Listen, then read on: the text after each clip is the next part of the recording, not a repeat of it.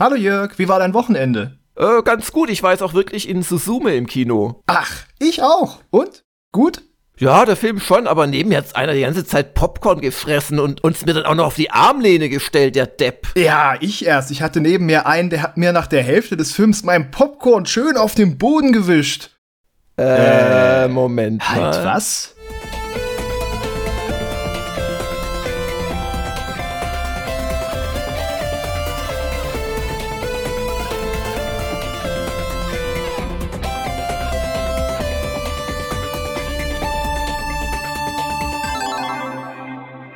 Einen wunderschönen guten Morgen, Hagen. Einen wunderschönen guten Morgen, Jörg. Und einen wunderschönen guten Morgen an euch da draußen. Und die Popcorn-Geschichte ist natürlich gelogen. In Wahrheit äh, war das Problem, dass wir in Susume zusammen waren und in solchen D-Box-Stühlen saßen, die einen relativ kräftig durchgeschüttelt haben. Und mir ist tatsächlich einmal fast die Popcorn-Tüte runtergeflogen. Ich musste gerade noch so. Ja, ja. Ja, du hattest ja diese, diese Weichduscher-Einstellung. Ich habe ab und zu, wenn es mich so durchgeschüttelt hat, nach rechts geschaut und bei dir hat so leicht vibriert. Ja. Ja, äh, hast du mal geguckt unten bei dir? Das hat ja so drei Stufen, in welcher, äh, auf welcher Stufe das bei dir eingestellt war? Ich hatte die äh, stärkste. Die genommen. stärkste, okay. Ich hatte, glaube ich, bei mir jetzt angefangen in der Mitte und äh, in der Tat habe ich das zwischendurch auch mal runtergestellt, weil ein bisschen würde ich es ja schon vergleichen mit diesen DualSense Features. Das heißt, sie haben ja schon versucht, so oft bei Sachen, die auf dem Bildschirm passieren, das irgendwie ja, ja. an diesen Sitz äh, zu spiegeln. Und gerade am Anfang war das so irritierend, weil ich dann eher dachte, irgendwie, weil meinem Kopf was gezuckt hat, oh, der Depp hinter mir, der soll jetzt ja, mal seine Füße genau. richtig sortieren und mir nicht gegen den Sitz treten. Also teilweise fand ich es total toll. Also du bist ja äh, teilweise, wenn die perspektivisch, wenn das Mädel Rad gefahren ist, dann bist du so nach links und rechts gekippt ein bisschen. Also es ist kein Flugsimulator-Sitz, also erwartet da kein, keine Überrollgeschichten oder so, aber also schon mehr, als ich ehrlicherweise dachte. Mhm, Gerade auch so bei, bei Kameraschwenks auch, das war dann, wo ja, ich ja, genau. dachte, das ist vielleicht sogar schon ein bisschen starker Effekt, aber dass es dich dann so ein bisschen dreht mit, wie die Kamera ja, ja, schwenkt. Ja, ja. So, ja. Das fand ich alles ganz gut und auch, äh, wenn so Erdbeben und so, da hat es einen echt durchgeschüttelt teilweise, aber ich fand es an anderer Stelle auch übertrieben, wenn, also jedes Mal, wenn Schlüssel ein eingesteckt wurde und gedreht wurde, gab es ja auch so einen komischen Effekt. Mm. Und das andere ist teilweise bei bestimmten Sachen, wo du einfach so ein bisschen nach hinten gekippt bist, das hat sich eher angehört, weil ja links und rechts weitere solche Stühle waren, solche Sessel, so wie die Takelage eines Segelschiffs im Wind, so ein bisschen. Das, das fand ich jetzt nicht unbedingt ja. die Immersion steigernd. Ja, ja, dieses äh, klack, klack, klack, klack, klack, auch wenn, ja, ja, wenn, wenn die genau. immer so in, äh, auf dem, auf, auf der Linie den, den Sitz geneigt gezeigt haben, da dachte ich auch, oh Gott, das, das klingt ja. irgendwie so laut. Ja. Aber für alle, die vielleicht die letzten Podcasts nicht mitbekommen haben oder insbesondere den letzten Woschka, ähm, also wir reden nicht vom neuen Actionfilm, wir reden von Suzume. Und das ist ein, ein eigentlich harmloser Anime-Film. Und da können wir gleich noch drüber berichten. Ansonsten ein schönes Wochenende gehabt.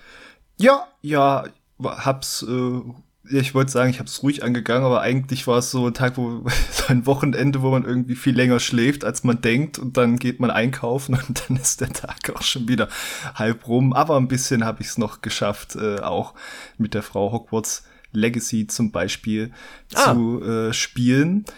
Und da kommen wir auch immer weiter sind im Winter. Und ich muss sagen, ich finde immer noch die Welt richtig schön. Also mhm. einfach auch abseits von Hogwarts ist da viel Mühe reingegangen, auch diese Wälder und so zu machen. Aber ich glaube, das ist auch was, was mich ganz persönlich anspricht, diese englischen Landschaften da. Ich laufe da gerne drin rum.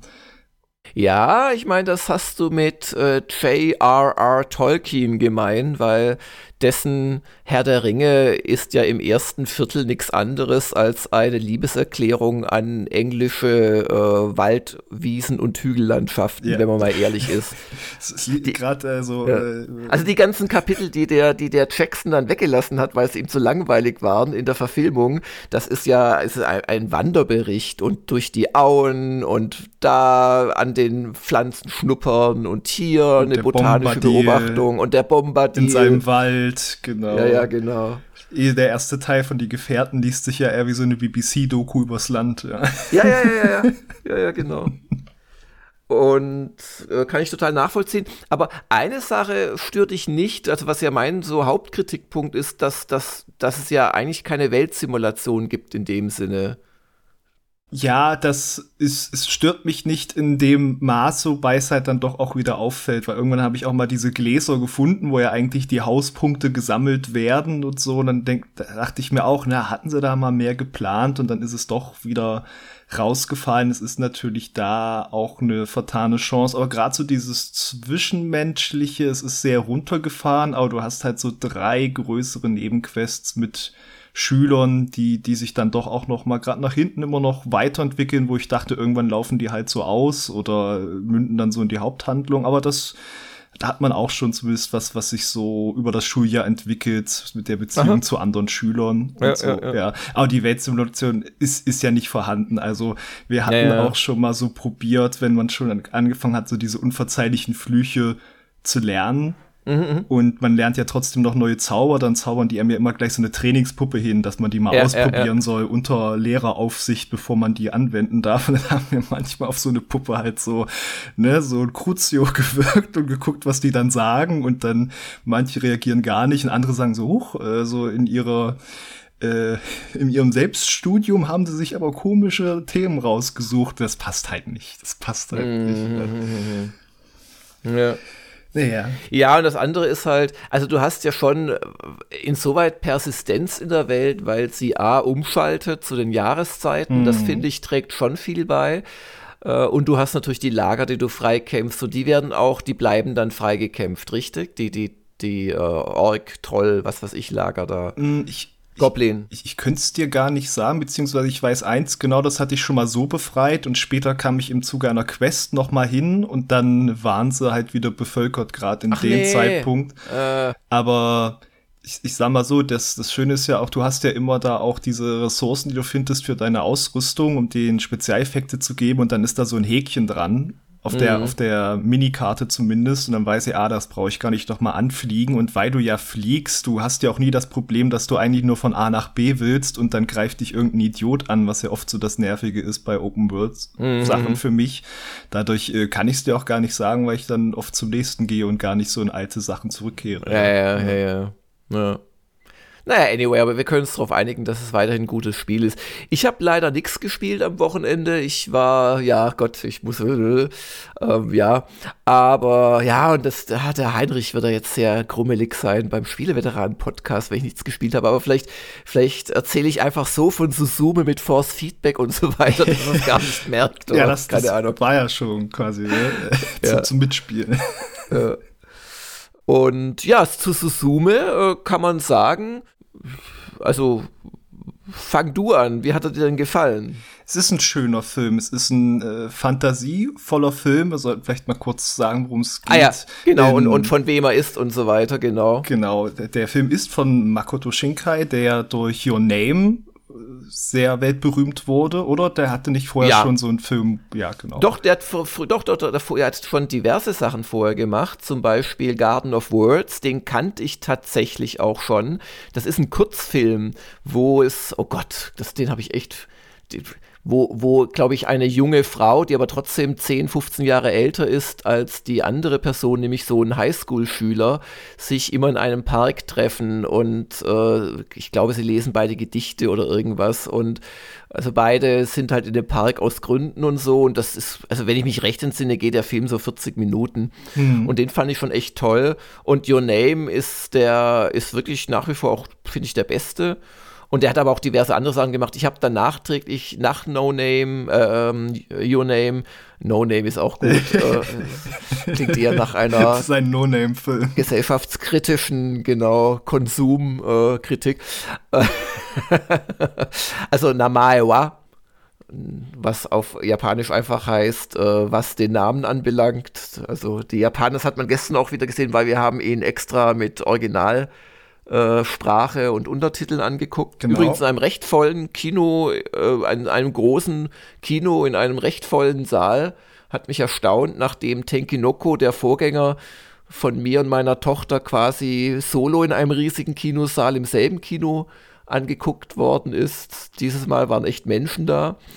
Und ähm, was man wieder gemerkt hat, ist, dass das Japanische, wenn sie nicht gerade ihre Herzschmerzreden halten, doch eine sehr knappe und sehr kontextbezogene äh, Sprache ist. Sprich, die meisten Dialoge bestehen immer so aus ein oder zwei Wortsätzen. Ist dir wahrscheinlich auch aufgefallen, oder? Und dann gleichzeitig äh, die Untertitel ja. recht ausgefeilt. Ja, und die Untertitel waren recht frei. Also da wurde auch, äh, ja, Itadakimas, was wörtlich heißt, wir empfangen was aber in eigentlich guter Appetit ist, wurde wirklich jedes Mal anders übersetzt. Ja. Da hat sich einer echt Mühe gemacht, diese von mir gerade behauptete Kontextsensitivität wirklich auszukosten. Aber, aber also, also, wenn du zum Beispiel fragst, geht's dir gut, dann fragst du Genki des Ka oder O Genki des Ka, wenn es höflich ist. Und da war dann halt immer nur Genki, mm. zum Beispiel von dieser einen Katze da. Und also das ist mir mal wieder aufgefallen. Anyway, also ja, ich muss sagen, also bei Susume geht's geht's um ein Mädchen, das also in Kyushu, wo ich ja jetzt auch lustigerweise war im, im letzten September, Oktober, allerdings in so einem kleinen Nest an der Küste und die kann halt äh, ja Dinge sehen, die Erdbeben ankündigen und mhm. sie trifft einen einen jungen Mann mit attraktivem Aussehen und Stimme. Ja, das war wichtig, weil das erste, was ich sagte, oh, hübsch. Ja, ja, aber das hübsch ist dann bald nicht mehr so wichtig, so die Stimme wird sehr viel wichtiger. darf man das verraten? Ja, es darf man verraten. Ich glaube, es ist schon wichtig, ja. Weil der relativ schnell in einen, ähm, in einen Kinderstuhl, dem ein Bein fehlt, verwandelt wird.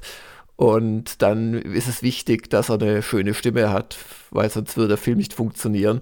Und auf jeden Fall, dieses Mädchen muss halt die Welt retten und, ähm, und und es ist also gerade mit dem Stuhl, der Samo oder wie er heißt, den fand ich einfach also ganz köstlich. Und da gibt es noch eine Katze, die in Wahrheit ein Kami ist, ein Gott, die die ganze Zeit so Streiche spielt, sagen wir es mal, spoilerfrei. Ja. Und also das fand ich wirklich köstlich. Und es ist auch wieder von den Animationen und vom Detailreichtum ist es wirklich ein absoluter Hingucker einmal mehr. Ich meine, das konnte der Shinkai aber schon in seinen allerersten Filmen. Und das, das, also da geht's, sie ist ja auch mal auf einer Fähre zum Beispiel. Und ich kann dir einfach sagen, ich bin ja nach Tsushima gefahren mit dem Max mhm. auf so einer Fähre. Gut, unsere war wesentlich verratzter, aber es, es ist wirklich total gut getroffen mit diesem grünen Boden überall und, und also wirklich da, da, das ist eigentlich im Prinzip wie ein Gerichtsreporter, der versucht, möglichst genau den Angeklagten einzufangen. und, und genauso macht es der mit seinem Team mit, mit diesen fotorealistischen, letzten Endes Anime-Darstellungen von, von echten Schauplätzen. Hm, ja, und auch ja. mit viel Aufwand, der nicht nur, wenn es nah dran ist, sondern auch in den großen, weiten Landschaftsszenen ja, an ja, einer Stelle, ne, wo sie mit dem Zug fahren und dann, ah, warum hast du nicht gesagt, dass ich äh, den Fuji hätte sehen können? Und dann in dem Moment geht's halt raus aus dem Zug und irrsinnig weit hoch die Landschaft, sodass der, ja, der ja. Ja, und auch alles, was so mit Regen, Licht, Schatten, Sonne, Eruptionen zu tun hat. Also wirklich ganz toll gemacht. Ich muss allerdings sagen, emotional hat er mich, also ich musste mal kurz so äh, äh, zwinkern, ähm, als da gegen Ende die junge, die ganz junge ähm, Heldin nochmal auftritt. Ja, nochmal auftritt. Aber das war so das Einzige. Und bei Namaewa, äh, da, da habe ich wirklich geheult mittendrin. Ja gut, da war ich noch jünger und weniger vergrämt und aber aber so emotional hat es mich nicht so mitgenommen. Da hat mich übrigens auch äh, Tenkinoko, also Weathering with You, der letzte Film 2019 2020, der hat mich da mehr abgeholt. Ähm, weiß nicht, wie ging es dir? Mhm. Äh, den, den Vergleich zu Reverie kann ich persönlich noch nicht ziehen, weil den habe ich tatsächlich immer noch nicht nachgeholt. Ah, aber der läuft aber, glaube ich, auf Netflix kostenfrei oder ah. Prime oder irgendwo. Musst mal gucken, ja. Oder lief zumindest. Ich habe nämlich noch ein zweites Mal angeschaut seitdem. Genau, und Your Name hatte ich auch gesehen und so gerade am Ende, da, das geht natürlich auch so ans Herz oder denke ich, ist auch der Unterschied, da standen ja die beiden Hauptfiguren und äh, halt deren Gefühlsleben und so auch viel mehr im Zentrum. Ähm, Susume, oder auch im Original ist es ja, ne, äh, glaube ich, der, der volle Titel Susume schließt ab oder so, glaube ich. Ne? Ich äh, Susume no Tochimari heißt er, glaube ich. Genau. Und ich könnte, ich weiß nicht genau, was es das heißt. Tochi ist das Tor, die Tür, ja. Genau, ich dem, auf Wikipedia stand es als äh, Susumu locks up, aber das ist ja wahrscheinlich dann schon wieder ne, eigentlich sinnbildlich, was, was es dann bedeutet, die Worte. Ja, ja. Es ist ja so eine Büchse der Pandora-Geschichte, ne? Die, die machen Türen auf am Anfang, die beiden, oder Türen öffnen sich und die muss man abschließen, sonst passieren diese Naturkatastrophen. Und das ist schon, sehr schnell geht's da zur Sache. Also man hat ja ihre Charakterisierung eigentlich nur durch den Traum, den sie hat am Anfang und dann, wie sie kurz mit ihrer Tante redet und dann trifft sie schon auf ihn und dann steht alles so schon auf diesen Schienen, ja, ja. die zu dieser Handlung führen. Und dann ist es ja auch sehr episodisch, ne? Das ist erst so ein Roadtrip, wo man da diese ja, Türen hat und dann in der zweiten Hälfte noch mal ein anderer Roadtrip. Und durch diesen Roadtrip auch eine immer neue Figuren, nochmal so das kleine stimmt. in sich gekapselte ja, ja, ja. Szenen, die man sieht. Und das, da, darum ging es den Film, hatte ich dann hinterher auch das Gefühl, mehr so dieses Gesellschaftsbild, so dieser Querschnitt durch äh, Japan und dann diese, ich soll sagen, die, einfach in dieser Kultur, diese doch sehr persönliche Geschichte dann, wie geht man denn um mit Naturkatastrophen oder mit dieser Gefahr ja, ja. im Leben, dass man durch Naturkatastrophen sehr akut wirklich einfach sein Leben verlieren könnte, wenn man Pech hat.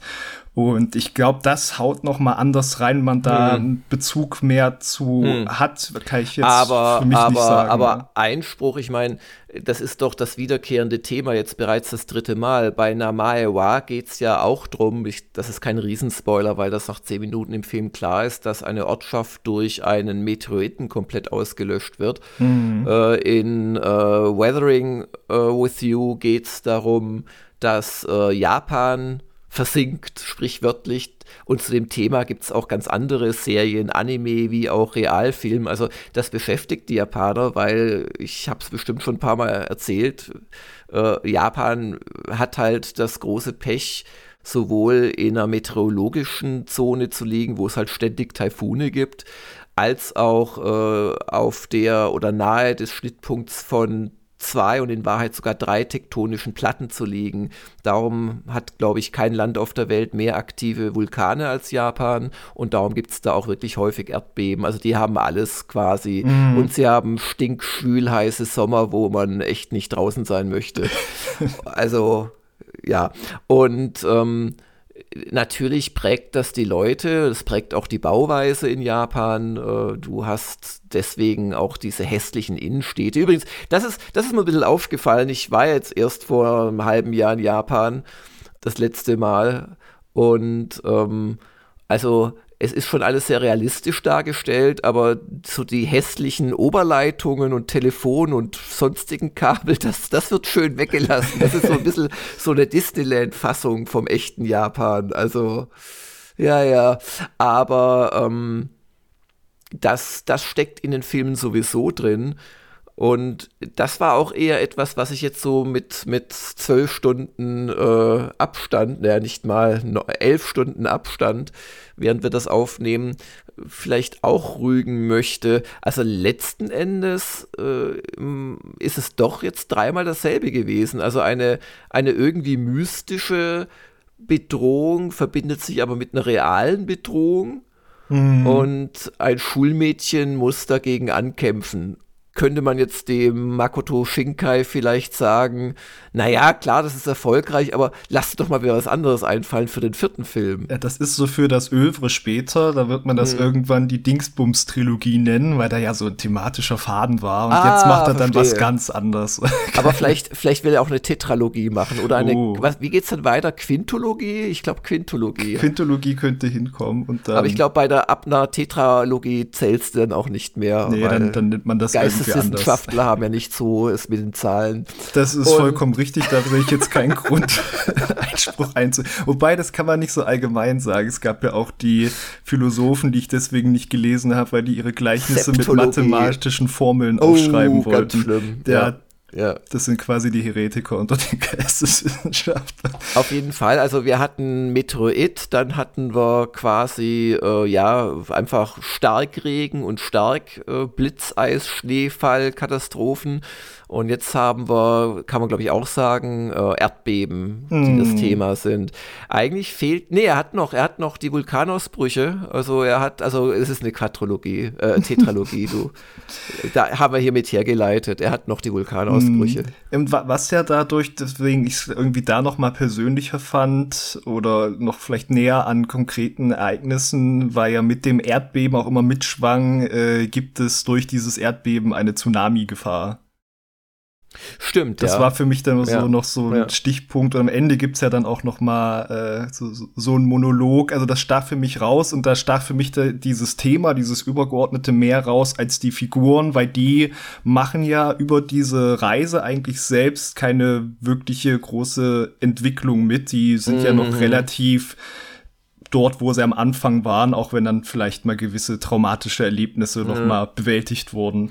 Aber, aber du hast das Datum, das es da am Ende eingeblendet gab, gesehen. Das war der äh, 11. März und äh, du ah. weißt vielleicht, dass am 11. März 2011 das große äh, Tohoku-Erdbeben ähm, war und die damit verbundenen Tsunamis und in dessen Folge ist es zu der Fukushima-Katastrophe gekommen. Genau, aber diese das, Verbindung, ja, aber das Datum ja, ja. hatte ich da gar nicht realisiert. Aber das ja, ja, aber das eigentlich Schlimme aus Sicht der Japaner und wo auch wirklich viel, viel, viel mehr Menschen gestorben sind, war gar nicht Fukushima, sondern halt die Erdbeben in ganz äh, Ost- und auch Südostjapan. Mm. Und die Tsunamis kommen halt nicht, also die kommen gar nicht so sehr bei Erdbeben, sondern die kommen bei Seebeben aus naheliegenden Gründen. Wobei Seebeben und Erdbeben natürlich je nach Lage des Epizentrums auch äh, zusammenhängen können mm. oder sehr oft zusammenhängen. Aber oft kriegst du halt am Land nur das mit, was draußen auf See passiert ist und das löst dann eben diese Tsunamis aus. Mhm. Und es wurde ja sogar auch an einer Stelle hergestellt, der Bezug zu vor 100 Jahren ungefähr. Das war doch dann, glaube ich, wieder die Anspielung an dieses große Erdbeben zur, zur ja. Meiji-Zeit, was ja, halt ja, Edo kaputt gemacht ja, hat. Ja, ja, genau, ja, ja.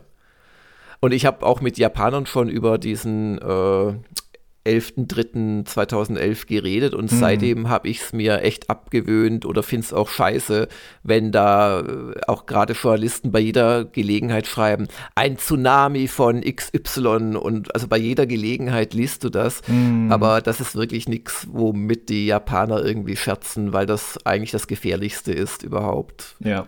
Ja, weil Erdbeben, die haben, die haben sich darauf eingestellt, die haben weitgehend erdbebensichere Gebäude, zumindest die neueren. Ähm, und die ganz alten sind eigentlich insoweit auch erdbebensicher oder nicht so gefährlich, weil, weil äh, Holz ganz gut schwingt und dadurch äh, den quasi nicht gleich kaputt geht. Das Gefährlichste sind immer die offenen Feuer natürlich. Also wenn sie mit Gas heizen und dann passiert es gerade. Aber auch da wird sofort meines Wissens die Gasversorgung äh, abgestellt, wenn ein Erdbeben vorausgesagt wird in den paar Sekunden, die du da noch hast. Aber ein Tsunami, äh, das heißt halt für die ganzen Küstenorte, dass sie wirklich in 0, nix äh, höheres Gebiet erreichen müssen. Genau. Ja. Und das sonst ja, man hat es ja gesehen in Fukushima und anderen Orten. Anyway, ich glaube, wir haben jetzt die Geduld von Menschen, die äh, weniger gerne äh, Animes angucken als wir beide, haben wir jetzt schon über Gebühr strapaziert. Dann Lass möchtest du noch einen Fazitsatz irgendwie so. Nö. Nö. aber, aber, aber dir scheint das wichtig zu sein. Dann. Ja, dann, dann möchte ich jetzt noch einmal sagen, also zu dem, ne, also äh, interessante Themen da bei der Figurenentwicklung und das auch zu sagen, also ich, du hast mich ja da auch gefragt im Kino und ich hatte gesagt, äh, fantasievolle Traumabewältigung und das ist aber auch durchaus äh, da positiv gemeint. Das ist ja. äh, interessant, man sollte halt wissen, dass es quasi so ein bisschen wie so eine Miniserie zum Gucken ist, weil es halt immer so eine Station abläuft und um das noch mal zu sagen, der hat auch furchtbar witzige Szenen, also und auch mit einem ganz wunderbaren Komödie komödiantischen Timing. Also der weiß schon, wie der das äh, verteilt mit der Action, die es dann durchaus äh, gibt und die auch sehr beeindruckend gezeichnet ist. Und da äh, nimmt es einen natürlich auch noch mal extra mit, wenn man von diesem D-Box geboxt wird. Jetzt weiß ich, wo der Name herkommt. ja, vom Boxen, genau. Ja. Also und einen Satz sage ich noch, also man sieht ja nicht so häufig Animes im Kino und äh, wer, wer das so nicht kennt und sich fragt, hä, so ein, hä, so ein Zeichentrick-Kinderfilm, warum soll ich den überhaupt im Kino anschauen?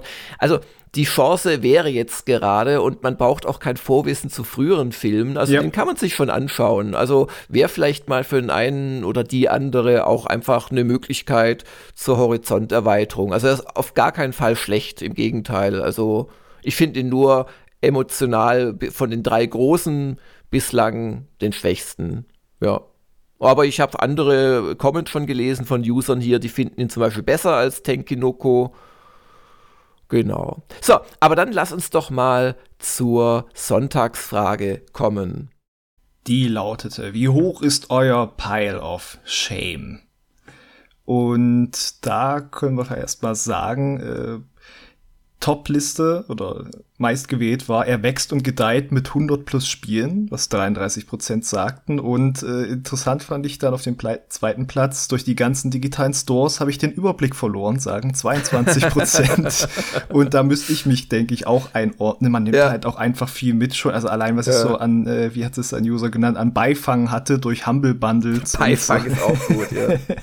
und ich fand dann aber auch interessant durchaus, also von der Frage und auch wie ich es in dem Container beschrieben habe, meinte ich schon Sachen, die man man kauft, mit der Absicht, sie dann zu spielen und dann weiß man, wie es ist. Aber viele in den Kommentaren, die zählen da ja auch sowas zu, so zu Spielen, die sie interessieren und zu denen, auf die sie Zugriff hätten über Game Pass oder sonst was. Und da wäre bei mir, sage ich noch, gar nicht so der Leidensdruck von zu, ich habe mich entschieden und äh, im System abgespeichert, das ist mir Geld wert, das möchte ich spielen und warum mhm. liegt's dann noch rum? Aber da gehen auch schon wieder die Wahrnehmungen auseinander. Also viele haben es auch gesehen, als wie viele Spiele gibt es denn, auf die ich irgendwie Zugriff hätte und die ich mhm. spielen könnte. Ja, nee, nee, so habe ich nicht verstanden, weil das wären bei uns durch Redaktionsaccount, also äh, glaube ich, wirklich ein, vier, ein, vierstelliger Bereich. Ja. Ich habe da auch mitgemacht bei der Sonntagsfrage und ich habe maximal zehn angekreuzt und das sind realistisch Spiele, an die ich mich A erinnern kann, dass ich sie spielen wollte und ich wirklich spielen äh, wollte. Also das ist bei mir zum Beispiel aktuell, ich würde wahnsinnig gern meine MacWarrior Extended, äh, nicht MacWarrior, ähm, Battletech. Ne. Danke dir, Battletech Extended weiterspielen. Äh, ich möchte äh, das Hogwarts Legacy weiterspielen und so die Sachen, wo ich echt Lust drauf habe und es einfach zeitlich nicht schaffe. Ähm, die, und das, also da, da komme ich so auf irgendwas zwischen 5 und 10. Aber dann gibt es natürlich auch weitere Spiele, die ich mal wieder spielen möchte. Ja. Und, und, Spiele, wo ich mich nicht zwingen müsste, sie mal auszuprobieren, aber das, das würde ich jetzt nicht als Pile of Shame bezeichnen. Ja. Ja, Genau, ich würde mich da bei denen bis zu 30 einsortieren mit dem uh. Fang und so. Wobei ich ja. habe jetzt nicht Du, du bist ja noch jünger, du, du, hast noch, du hast noch mehr Zeit als ich. ich rede Leben. mir zumindest ein, ich hätte mehr Zeit. genau. Und wie verbringen wir denn unsere Zeit diese Woche auf und für Gamers Global und die Leute da draußen? Ja, oder da drinnen. Es ist ja vom Wetter schon wieder scheißer geworden. Also ich habe mich so gefreut. Oh, Freitag wird es so ein bisschen wärmer. Samstag war richtig schön. Und Sonntag war dann Torrental Rain. Auch wo wir gerade aus dem Kino kamen, ne? Und du durfte, ich hatte direkt die U-Bahn-Station vor der Tür und du musstest erst mal zum Auto laufen, schön durch den Regen. Äh, ja. Dafür bin ich Samstag unklugerweise, ohne nochmal die Jacke äh, gescheiter auszuwählen vor die Tür und war dann viel zu warm angezogen. ja, das passiert gerne mal. Ja, äh, was machen wir diese Woche? Also wir machen diesen Wosch, äh, Mo Mo Moschka, Mo Momoka. Oh mhm. Gott. Und ähm, den Montag Schlusscast. Genau, den Montag Schlusscast. Und wir machen auch andere schöne Dinge. Und damit übergebe ich an dich. Wir präsentieren euch wieder ein Video mit den Spiele-Highlights, die uns im Mai erwarten. Das wird heute kommen. Und der Mai, der hat auch ein paar richtige Highlights. Aber da nehme ich jetzt noch nichts vorweg. Ihr werdet es ja später noch sehen. Und am Dienstag gibt es außerdem eine neue Viertelstunde zu Stray Blade. Das ist ein Action-RPG aus Deutschland mit einem interessanten Setting. Man ist eigentlich ein Forscher der in ein verwunschenes Tal kommt und dort eine Magie erweckt und dann äh, rangeln sich verschiedene Fraktionen um diese Kraft dort und man ist selber dann auch äh, tatkräftig dabei, nun auch mit Action äh, dort mitzumischen. Und es klingt so ein bisschen Gothic-mäßig, finde ich, immer mit diesen Fraktionen und dieser Welt und man kann sich da auf verschiedene Seiten schlagen. Ich könnte mir gerade bei einem deutschen Studio vorstellen, dass da auch ein bisschen die Inspiration ist und da bin ich halt gespannt, das mhm. mir mit euch anzusehen. Ja, dann haben wir am Mittwoch etwas wahnsinnig Interessantes für euch, wo viele von euch schon drauf warten, ohne es zu wissen vielleicht zu diesem Zeitpunkt, aber freut euch auf eine Preview am Mittwoch, mitten am Nachmittag. Und ebenfalls am Mittwoch haben wir eine Preview zur Fortsetzung eines Klassikers, nämlich Flashback 2. Dann freut euch äh, auch, hoffe ich mal, auf die nächste Ishin-Folge. Genau, da kommen diese Woche die Folgen 22 bis 24. Am Dienstag, Donnerstag und Samstag. Am Samstag äh, gab es keine, man kann ehrlich sagen, das lag auch vorrangig an dem Bahnstreik am Freitag. Ja. Ja. Oh, in Other News, wer es noch nicht mitbekommen hat, ähm, während ich glaube, es nochmal einen Bahnstreik geben könnte. Diese Woche habe ich irgendwas gelesen, ist der eigentlich große Streik, der dann wirklich alles lahmgelegt hätte, wahrscheinlich noch nicht diese Woche, aber so ab nächster, ist wohl abgewendet, weil sich Verdi mit den Arbeitgebern, Kommunen und so weiter geeinigt hat auf das Schlichtungsangebot. Äh, ich glaube schon am Samstagnacht, ich weiß es seit Sonntag früh. Ähm, das mag den einen oder anderen interessieren. Also von daher wird Deutschland nicht lahmgelegt nach der Urabstimmung, die es ansonsten mit ziemlicher Sicherheit diese Woche gegeben hätte. Ich weiß übrigens nicht, weil die haben ja jetzt heute Berlin bestreikt mit einem Bahnstreik. Gibt es den noch? Der macht ja eigentlich keinen Sinn mehr. Ich lass mich, das interessiert mich gerade. Also nicht, dass ich da irgendwelche Aktien drin habe. Aber wenn sie sich geeinigt haben, macht doch der Warnstreik keinen Sinn mehr, außer dass jetzt wahrscheinlich die, die Gewerkschaftler sich schon einen schönen freien Tag machen wollten gegen Bezahlung. Muss nee, man auch alles organisieren? Nee, nee, der alle Abflüge am BER gestrichen, nur wenige Passagiere gestrandet. Hm. Hä? Das verstehe ich nicht, aber die haben sich doch geeinigt vor acht Minuten aktualisiert. Hä? Das, also das macht für mich keinen Sinn, aber vielleicht kann es mir jemand erklären in den Kommentaren. Weiter geht's. Weiter geht's am Freitag mit dem Test zu Star Wars Jedi Survivor. Wow. Ja. Ja. Das schaut sich der gute Benjamin an für uns und ich bin gespannt, ob sie, es ist immer so eine Gefahr, wenn sie die Spielwelten erweitern und noch größer mm. machen, ob sie es dann nicht übertreiben, ob es dann trotzdem noch gut seine äh, Spannungskurve hält. Ja, also ich habe da überhaupt keine Aktien drin, muss ich ehrlich sagen. Das interessiert mich nicht. Also ich, ich bin da ganz ich ehrlich. Sei auch gestattet. Ja. Ich, ich soll, ja, aber ich soll das vielleicht nicht sagen als, als Chefredakteur eines Spielemagazins, aber irgendwie lässt mich der Titel kalt. Also ich bin froh, dass Benjamin das macht. Und dann haben wir den Freitag mit einem Woschka oder auch nicht. Genau. Das sagt uns dann das Licht. genau, da werdet ihr mich hören mit einem Gast, wenn alles klappt. Ja. Und wir haben auch noch User-Fragen bekommen. Ha, ist es nicht schön. Und die User-Fragen diese Woche eröffnen, wir haben auch viele User-Fragen, müssen uns ranhalten. Mhm. Also, die erste User-Frage kommt von COF Steep. Nach dem Lesen der Preview zu Jagged Alliance 3 kam mir folgende Frage. Wenn ihr eine Preview-Version spielt, gebt ihr dann immer, nur manchmal, auch ein separates Feedback an den Entwickler? Schickt ihr denen den Text eures Preview-Artikels oder vertraut ihr darauf, dass die sich selbst den Artikel auf eurer Webseite raussuchen? Äh, nee, ich bin doch nicht wahnsinnig. Ich, ich mache doch keine Arbeit als, als Berater für Softwarefirmen unentgeltlich. Also die können sich den Test äh, raus, oder in dem Fall die Preview durchlesen und daraus lernen.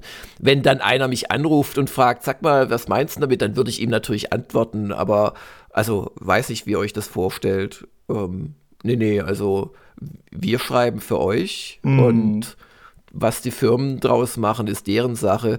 Ich würde gerne sagen, äh, dass wir so wichtig sind, dass die da jedes äh, Detail dann aus so einer Preview sich rausziehen. Aber ganz ehrlich, schon zu GameStar-Zeiten, wo das, was meine Kollegen und ich gemacht haben, wirklich wichtig war und wirklich Einfluss hatte, gab es, also gerade im deutschsprachigen Raum, so viele lernresistente Entwickler, dass ich da die Hoffnung eh aufgegeben habe. also, also bei Preview-Termin gibt man, ja, das kann man nicht anders sagen. Aber ähm, gut, das ist jetzt kein deutscher Entwickler natürlich oder deutschsprachiger Entwickler. Aber also wenn ich eine Firma wäre, würde ich meine Preview sehr genau durchgucken, ja, weil ich äh, finde das ja nicht, was ich da an Kritikpunkten habe. Ja. Also, aber das, das klingt jetzt, das klingt jetzt äh, viel konfrontativer, als es ist. Also ich freue mich natürlich. Also ich werde auch oft genug dann gefragt oder oft auch so bei Live-Events danach, wie fandest du es? Und manche Entwickler wollen es auch wirklich hören und machen sich dann Notizen und so. Aber ich kann jetzt ehrlich sagen, dass bei Jacket Alliance 3 mich niemand kontaktiert hat danach. Genau. Es ist ja. halt wie immer, ne, ist nicht alles dasselbe. Und gerade wenn man selbst auf so einem Event ist und dann vielleicht mal ein äh, Entwickler daneben steht, ne, die, der, die sind dann schon dran interessiert und beziehungsweise oft sind ja auch die Pressestellen dann schon dabei, da irgendwie die Sachen zusammenzusammeln, wie ich so mitbekommen habe. Oder bist du wahrscheinlich auch eher ja, so ein Datenpunkt, mit dem haben die gesagt, ja, gut ja, ja. oder nicht. Aber, aber also, also gar nicht mal so sehr die Pressestellen. Also bei Events, wenn du da Entwickler hast, kann es wirklich sein, dass die äh, ehrlich interessiert sind an Feedback. Und wenn mm. sie kapieren, dass du auch weißt, wovon du sprichst oder dich kennen, kann das natürlich schon Einfluss haben, klar. Genau. Äh, hatte ich auch mal tatsächlich mitbekommen auf der ParadoxCon, äh, wo ich mhm. da mit der Brenda Romero äh, geredet habe und da ging es um dieses äh, Empire of Sins, ah, ja. Mhm. wo sie auch versucht hat, so an die Jagged Alliance Tradition anzuknüpfen und da hatte sie so erzählt, ah ja, und viele Leute hatten gemeint, ach, das wäre doch äh, toller, wenn man die Leute noch so umbenennen könnte mhm. und dann ist das so das eigene Squad so ein bisschen XCOM-mäßig und dann hatte ich gemeint, ah, aber ist das nicht schwierig, weil Jagged Alliance lebt ja gerade davon, dass das so vordefinierte Charaktere sind mit ihren Quirks, die sie halt haben und deswegen sind die halt ja schon fest definiert, dann macht man ja nicht plötzlich den, den Kumpel Harald raus und so. Und da hatte sie auch überlegt, quasi, ob man da irgendwie beides den Spagat schafft oder nicht. Ja, ja, ja. ja. Aber da war sie ja sichtlich sehr am Nachdenken über das Feedback, was sie da gekriegt hatte auf der ParadoxCon. Ja, ja, ja. Hm. Ja, machen wir mal weiter. Dann machen wir weiter. Dreh. Ist ein Let's Play zu The Legend of Zelda Tears of the Kingdom geplant? Die Open World würde sich wunderbar für ein LP anbieten. Ich muss es ehrlich sagen, da habe ich noch nie drüber nachgedacht, aber spontan finde ich das gar keine blöde Idee. Mhm. Was meinst du? Ich, ich wäre da gar nicht so. Ich, ich, ich sage mal ganz persönlich, ich kann schon sehen, wie es die Leute sehen, aber für mich war Breath of the Wild immer so ein Spiel, wo ich schlecht zusehen konnte, weil es ja eben so frei war und man sich da verlieren konnte. Wenn man das mm. selber spielt, ist das wunderbar und wenn man anderen dabei zusieht, die machen ja, was ihnen gerade einfällt und dann wirkt es schnell ja. mal ein bisschen unfokussiert, sag ich mal.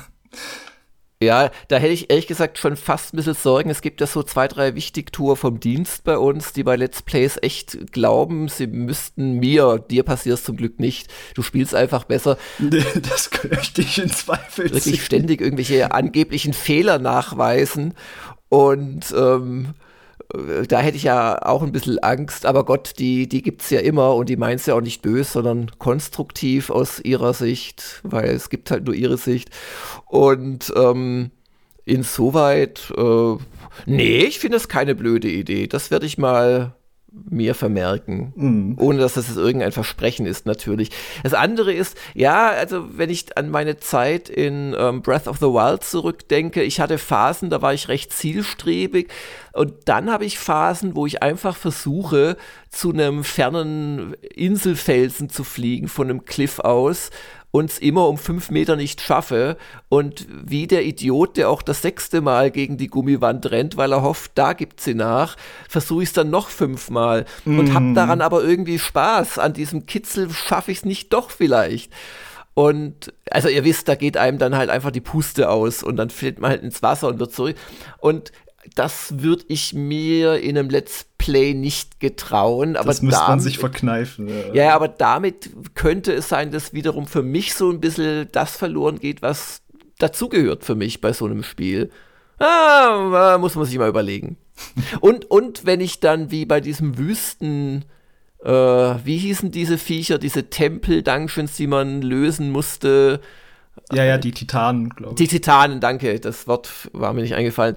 Wo ich wirklich eh, also, ah, also da, okay, aber da würde dann irgendwann ein, ein Wichtigtour mir sagen, wie es geht und dann würde ich, dann würde ich zähneknirschend sagen, okay, ich, jetzt habe ich es geschafft, dank deiner blöden Hilfe und so.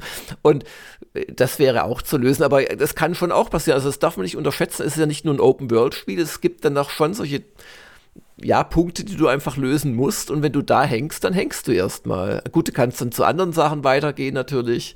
Ja. Gerade so am Hängen dir zusehen, da haben die Leute ja da auch Spaß. Leute eine gewisse, eine, eine gewisse Zeit lang Spaß dran, ja. Und weiter geht's mit dem VGamer 85 und ich glaube, Jörg, langsam haben die Leute so Entzugserscheinungen, denn der fragt auch nach nach Let's Plays. Und zwar ist eine Fortführung des Let's Plays zu Dark Souls 2 geplant. Oder ist es schon komplett? Zu Dark Souls 2. Oh, also hättest du das Elden Ring gefragt, aber Dark Souls 2, das, das, das gab ja im Prinzip da eine kostenlose Serie als Weihnachtsaktionsgegendings. Dann gab es im Frühjahr, ich glaube 2021 war das alles, gab es dann eine Fortsetzung und dann gab es im Herbst oder Winter nochmal die dritte Staffel und die ging dann auch zu Ende. Also da glaube ich ehrlich gesagt käme nicht genug zusammen. Also Elden Ring vielleicht schon eher. Hm. Ja. Und mit den Entzugserscheinungen, das, also bei mir hat die erst das Mountain Blade geendet. Schade fand ich, sie hätte gern noch eine Staffel gemacht, aber, aber ja, also ich, ich denke so, Juni irgendwann ist vielleicht eine gute Zeit, dass ich noch mal eins anbiete und vielleicht machen wir echt einfach eine Abstimmung zwischen mehreren Sachen. Ja. Hat ja auch schon der ein oder andere vorgeschlagen. Also wohlgemerkt, das werden immer nur Sachen sein, die ich auch wirklich spielen möchte. Ich halte überhaupt nichts davon, äh, irgendwie zu ermitteln, das erfolgreichste Let's Play wäre jetzt das und dann zwingt man sich irgendwie dazu. Oh nein, und dann spielst du den ja. PC-Building-Simulator oder so einen Busfahrer-Simulator. Also ich, ich habe mich bislang zu keinem Let's Play wirklich zwingen müssen. Ich habe mich natürlich zu einzelnen Folgen bei, bei irgendwelchen Spielen zwingen müssen. Aber, aber, also ich, ich möchte nie etwas spielen müssen, weil wir dafür Geld kriegen und ich habe eigentlich gar keinen Bock drauf. Also das wäre ja, also. Das wäre ja. auch nicht, was die Leute dann sehen wollen. Nee. Endes, ja. ja. Moriarty 1779 fragt, wäre es möglich, bei Tests von PC-Titeln im Wertungskasten unter Hardware-Info eine Info zu geben, ob das Spiel Steam Deck verifiziert ist? Ja, da bräuchten wir erstmal ein Steam Deck in der Redaktion. Hm, aber im Steam Store steht es ja da, zumindest, ah, ob es verifiziert ja. ist. Ja. Dann spricht da eigentlich nicht viel dagegen. Wir müssten es halt irgendwo einbauen. Ja, gute, gute Idee, tun wir mal auf unsere Liste. Ich komme aber gleich noch zu einer anderen guten Idee, die wir mittlerweile umgesetzt haben. Notiz an mich selbst. Aber lass uns erst noch mit The Last to Know weitermachen. Der fragt, gibt es Kategorien oder ähnliches aus der GG-Geschichte, die ihr vermisst oder von denen ihr euch mehr erhofft hattet? Ich habe zum Beispiel gesehen, dass es einmal Premium-User-Wunschtests gab. Ähm, ja, das kannst du auch ganz gut beantworten, denke ich. Ja, wir hatten uns mehr erhofft vom Ready Rumble. Das war auch ein Konzept, das wir sehr schön fanden, dass, dass wir auch immer noch äh, lieb haben und da auch immer noch mal dran denken, aber das einfach von dem Aufwand in keiner Relation stand zu dem, ja, was es ja. an Abrufen generiert hat. Ja, ja.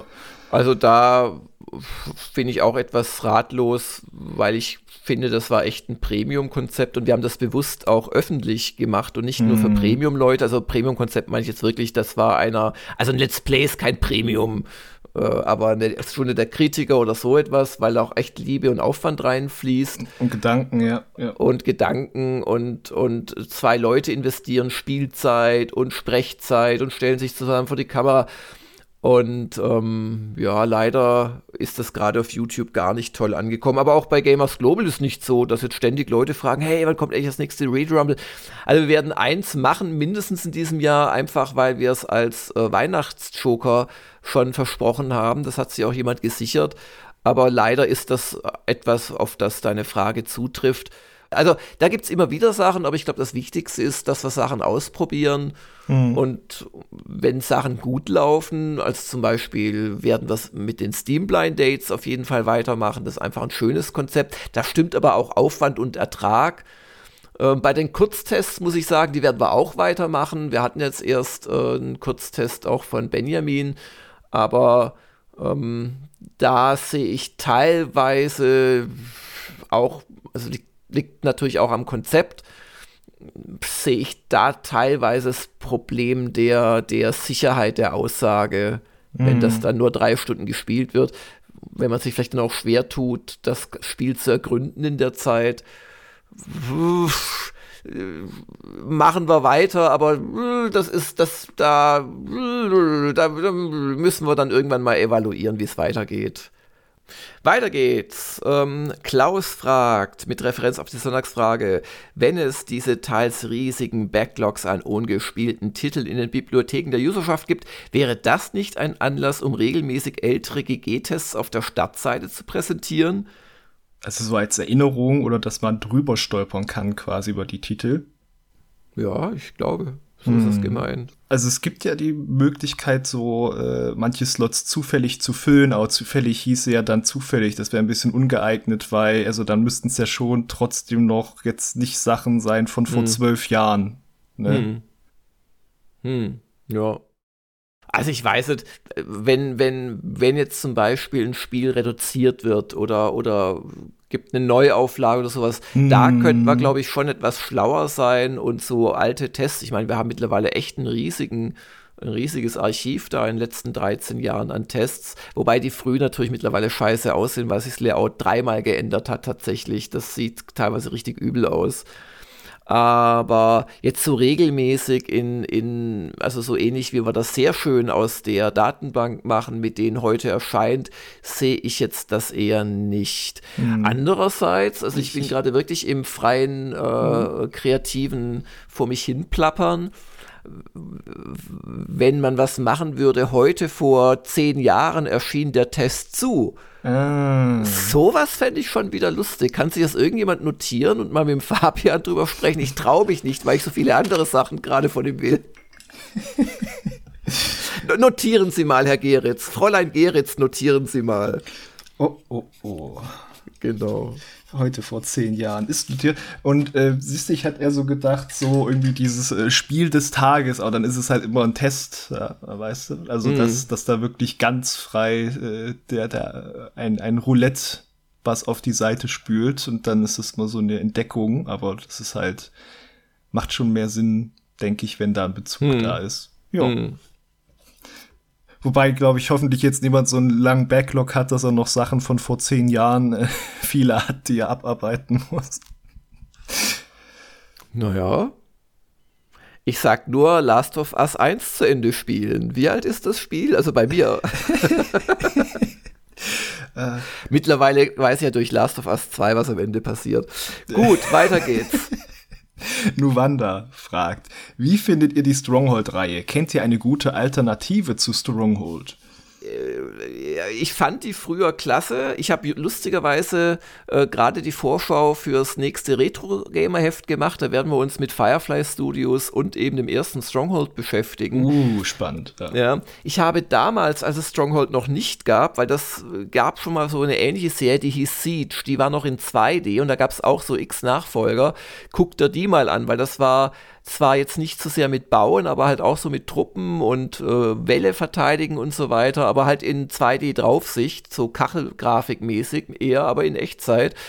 Kannst du das vielleicht mal angucken, aber äh, jetzt so modern, dass es, also gut, und es gibt natürlich 100 und eine äh, Tower Defense Geschichten, die ja auch teilweise ein bisschen in die Richtung gehen und mit Zombies hier und Zombies da. Aber generell zur Stronghold 3, die ersten beiden waren super und seitdem macht Firefly irgendwie ja immer dasselbe. Und das Neue, da dieses Warlords, habe ich mal gedacht, vielleicht ist das privat was für mich, aber ich habe es dann doch nicht angeguckt. Das, ja. das Warlords war ja zumindest wieder ordentlich, auch bei, beim Test in Rüdiger. Mm, dieses Setting macht mich da nicht so an. Ja, ja, dieses asiatische Mittelalter, das hat ja. mich auch nicht so interessiert. Ja also den, den ersten werfe ich gerne mal ein. Ich mag ja auch tatsächlich nicht, nicht Crusaders nur, sondern auch zwei wirklich. Mhm. Diesen 3D-Teil, der hatte auch seine mhm. Fehler, aber ich fand gerade wieder Oh, diese der Mick hat den damals so verrissen. da, da war ja sogar Firefly Studios bei uns im Büro. Und Mick, ich habe dann Mick ins Büro gekarrt. Das war immer spannend mit Mick, den überhaupt mal so zu fassen zu kriegen. Da kann ich mich noch dran erinnern, ja. Und dann, aber das hat den Mick nicht gestört, der hat das knallhart verrissen. Ei, ei, ei. genau, und also den habe ich auch gern gespielt, gerade wie der diese Wirtschaftskreisläufe nochmal erweitert hatte ja. mit der Ehre und so weiter. Also das fand ich ganz groß. Da habe ich mhm. heute auch nochmal äh, Lust drauf. Aber tatsächlich ist halt ein bisschen die Krux, so diese Vermischung aus beiden mit dem Bogenbau, aber gleichzeitig so diese Abwehrschlachten, das bringt halt so einen so moderne Spiele jetzt so in einer Form, denke ich, auch nicht so zusammen. Also am ehesten dieses selbe Gefühl von den Abwehrschlachten haben mir solche Sachen gegeben wie das Conan Unconquered, was du sicher auch meintest, diese äh, eine Spielart dieser Tower Defense äh, Spiele, wo man da so große Massen abwehrt in Wellen und dabei dann weiter seine Verteidigung hochzieht und Truppen rekrutiert. Ja. Dann haben wir ja noch eine Userfrage und dann noch eine Ankündigung. Also zunächst der Kritzo. Was ist eure Lieblingsplattform und warum? PC. Warum? Weil. Weil. weil die größte Vielfalt, weil ja. die geilste Grafik und das sehe ich echt immer wieder. Ähm, Gerade bei dem Typ von Spiel, den ich einfach liebe, also so komplexe Strategie, ähm, auch Rollenspiele. Du hast einfach in Sachen Mods auf der Konsole schlechte Karten. Ja, Mods ist auch das Zauberwort. Also so sehr ich äh, Nintendo Output und die Nintendo Konsolen interessant finde, so überzeitlich, also über die Jahre hinweg bleibt halt der PC immer interessant und spannend. Genau. Und dann, Jörg, lass die Katze aus dem Sack. Nicht vorhin anteasen, dass was kommt und dann die Leute verhungern lassen und dann können sie nicht schlafen, weil sie sich fragen, was wollte der Jörg uns sagen? Okay. Ähm, was wollte ich denn sagen? Mir, mir, fehlt der Sprechzettel. Ich werde von meinen Händlern hier immer gebrieft. Warte, Fräulein Geritz hat aufgeschrieben Contentbox.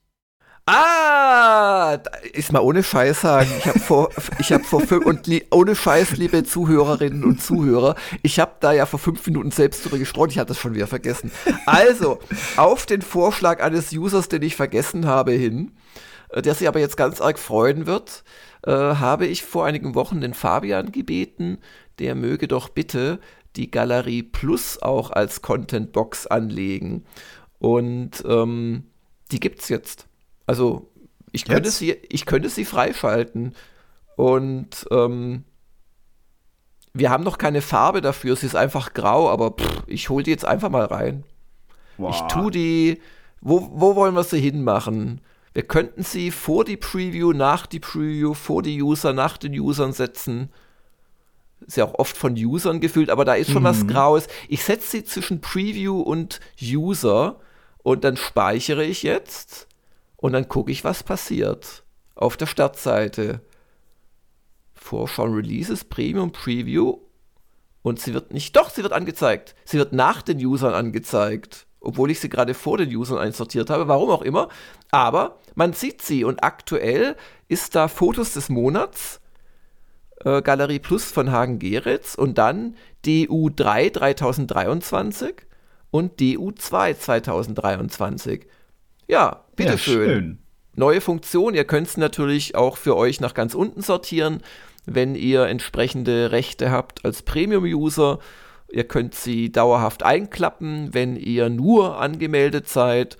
Oder ihr freut euch so sehr drüber, dass er sie jetzt ganz nach oben stellt oder an zweiter Stelle. Viel Spaß damit und danke an Fabian. Und vielleicht geben wir dem noch eine andere Farbe als Grau. Und es fehlen noch eins, zwei Links, aber ich habe sie soeben um 10 vor 11 freigeschaltet. Ja, schön. Ah, siehst du das doch mal im Podcast. Ja, Danke für die Erinnerung, sonst hätte ich es wieder eine Woche vergessen. Und damit sind wir, glaube ich, am Ende dieses Podcasts angelangt. Vielen genau. Dank fürs Zuhören und euch allen eine schöne Woche. Genau, und an der Stelle dann noch die Info. Nächste Woche haben wir am Montag ja Feiertag, den 1. Mai, und da wird es tatsächlich mal kein Momoka geben. Aber die Woche drauf, da ist der Momoka dann wieder da und wir haben ja auch noch Woschkas, die erscheinen sollen. Also, bis dahin, macht's gut. Tschüss. Das war der Gamers Global Podcast. Vielen Dank fürs Zuhören und besucht uns bald wieder auf www.gamersglobal.de.